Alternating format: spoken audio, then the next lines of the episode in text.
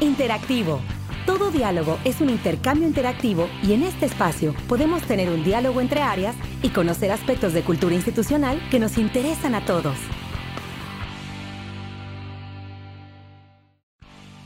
Como resultado de la adopción y el cumplimiento de procesos y prácticas que establece la norma mexicana en donde se integran los requisitos a favor de la igualdad laboral y la no discriminación, el pasado 7 de noviembre de 2017, FIRA recibió el certificado de igualdad laboral y no discriminación en una breve y significativa ceremonia encabezada por el director general de FIRA y el director general adjunto de Administración y Jurídico en compañía de los directivos del despacho certificador y del Instituto Nacional de las Mujeres respectivamente. Al final de la ceremonia, platicamos con Aida de Los Ángeles Cerda Cristerna, directora del modelo de equidad de género de mujeres, quien nos compartió la importancia de continuar fortaleciendo la cultura de equidad en la institución. Aida, bienvenida a este espacio de comunicación. Es un gusto tener esta plática con usted. Muchas gracias. Aida, desde el aspecto social y laboral, ¿qué importancia tiene que las empresas e instituciones busquen implementar modelos y normas para promover la igualdad de género y la no discriminación entre sus integrantes? Actualmente en nuestro país trabajamos en un mercado laboral que todavía tiene muchas desventajas para las mujeres y para otros grupos en situación de discriminación. Todavía las mujeres batallamos para encontrar trabajo, de hecho, solamente 43 de cada 100 mujeres en edad de trabajar en nuestro país tienen un trabajo remunerado, mientras que 78 de cada 100 hombres están en esta misma situación. Entonces, todavía hay una gran brecha entre las mujeres que pueden acceder al trabajo remunerado y los hombres que lo están haciendo. En este sentido, cuando las mujeres logramos ya ingresar a algún trabajo en una empresa, en una organización de gobierno, todavía enfrentamos con que hay segregación acerca de cuáles trabajos pueden hacer las mujeres, cuáles trabajos pueden hacer los hombres. Esta idea de que si el hombre es el proveedor del hogar, para él tienen que ser los mejores salarios o las mejores promociones, estas ideas de que las mujeres son las responsables del cuidado de hijos e hijas de personas adultas mayores también ocasionan que a veces ellas no puedan dedicar más tiempo a estudiar, a seguirse preparando para su carrera. Entonces, todas estas barreras se van acumulando y generan una situación de desigualdad para las mujeres. Todo lo que te acabo de decir aplica también para grupos en situación de discriminación, como personas jóvenes, personas adultas mayores, personas migrantes, personas que viven con VIH y que también enfrentan retos para tener un trabajo e ir creciendo dentro de él. Entonces, la norma es un mecanismo para que las organizaciones, tanto públicas como privadas, vayan transformando estas prácticas, porque la norma lo que hace es que presenta un mapa acerca de qué significa gestionar los recursos humanos de una organización con enfoque de género y libre de discriminación. ¿Cuál o cuáles considera que son los mayores retos para lograr que esta cultura de igualdad permee en las organizaciones mexicanas?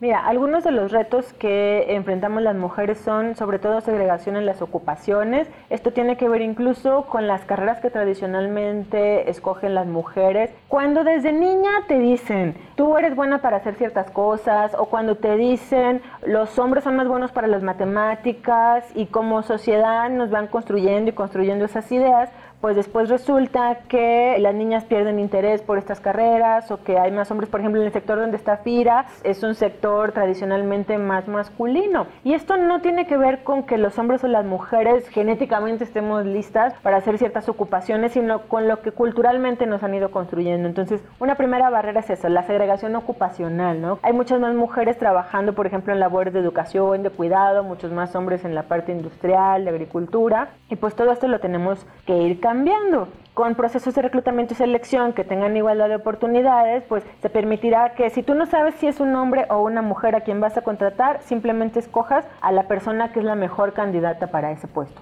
Otro reto es también la desigualdad salarial. Yo creo que es uno de los elementos donde es más clara la discriminación hacia las mujeres porque todavía hace falta incrementar entre un 5 y 6% el sueldo de las mujeres para que ganen igual que los hombres. Y esto es más grave en ciertos sectores. Hay sectores como trabajadores industriales, incluso como funcionariado público, donde esta discriminación salarial alcanza hasta el 20 o 30%, ¿no? De lo que por igual trabajo, por igual educación, las mujeres están ganando menos. Otro problema muy grave también es el acoso y el hostigamiento sexual, que por supuesto, digo, siempre que hablamos sobre este tema alguien nos dice, bueno, pero también los hombres lo sufren. Sí, sí es cierto, por supuesto que hay hombres que también pasan por este problema, pero sin duda son todavía muchos más las mujeres que se encuentran con que algún compañero, algún jefe, pues les acosa, les coquetea y cuando esto no es deseado por parte de la persona que recibe este tipo de iniciativas, pues se llama acoso o hostigamiento, ¿no? Dependiendo de si es un compañero o si es un superior jerárquico tuyo, entonces le llamamos hostigamiento.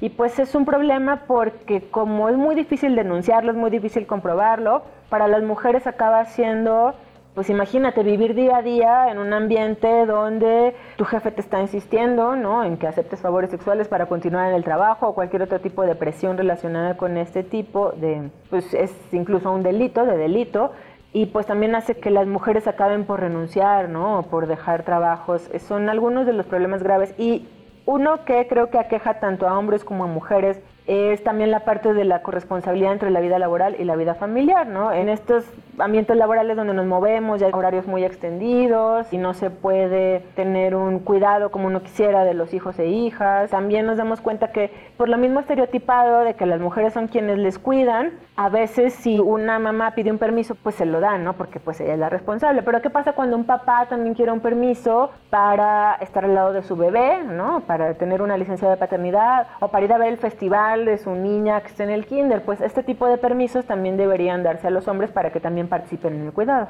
¿Qué representa o qué compromisos adquiere una empresa o una institución, en este caso FIRA, al recibir la certificación de esta norma? Mira, la norma es una certificación voluntaria, entonces ya el hecho que FIRA haya decidido certificarse en esta norma de manera voluntaria nos habla de que hay un compromiso a favor de la igualdad entre mujeres y hombres y también para luchar contra la discriminación al interior de la institución. La norma es, al mismo tiempo que es una certificación y tiene una serie de requisitos que hay que cumplir, es también un reconocimiento. El logotipo de la norma es una marca registrada que FIRA va a poder usar en sus comunicaciones, en donde ustedes quieran.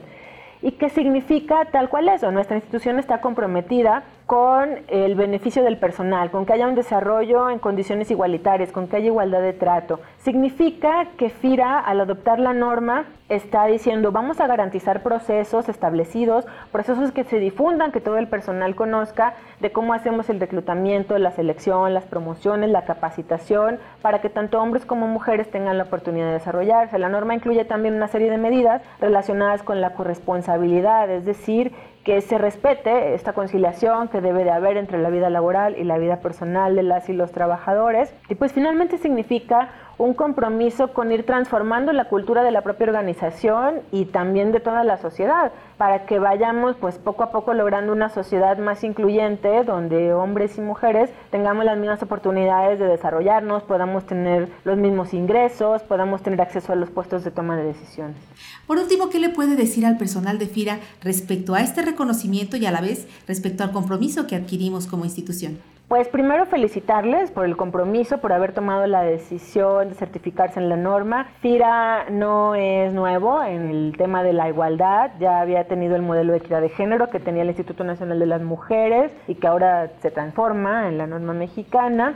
Entonces FIRA ya tenía una historia, ¿no? una intención acerca de queremos transformar nuestra cultura organizacional. Entonces primero felicitarles por este trabajo que han venido haciendo, pero también Recordarles que la norma es una certificación y que dentro de dos años viene la vigilancia y luego dentro de cuatro la certificación para que se sigan manteniendo todas estas prácticas y sigan innovando e incluso puedan llevar esta igualdad que se permea en su día a día hasta también la operación de los fideicomisos, ¿no? También al trabajo que hacen con todas las hombres y las mujeres que están allá afuera, pues recibiendo los créditos, las capacitaciones, las asistencias técnicas y que todo esto se pueda ir transversalizando, ¿no? Que el enfoque de género se pueda ir llevando tanto hacia el beneficio del personal como hacia las y los beneficiarios de FIRA.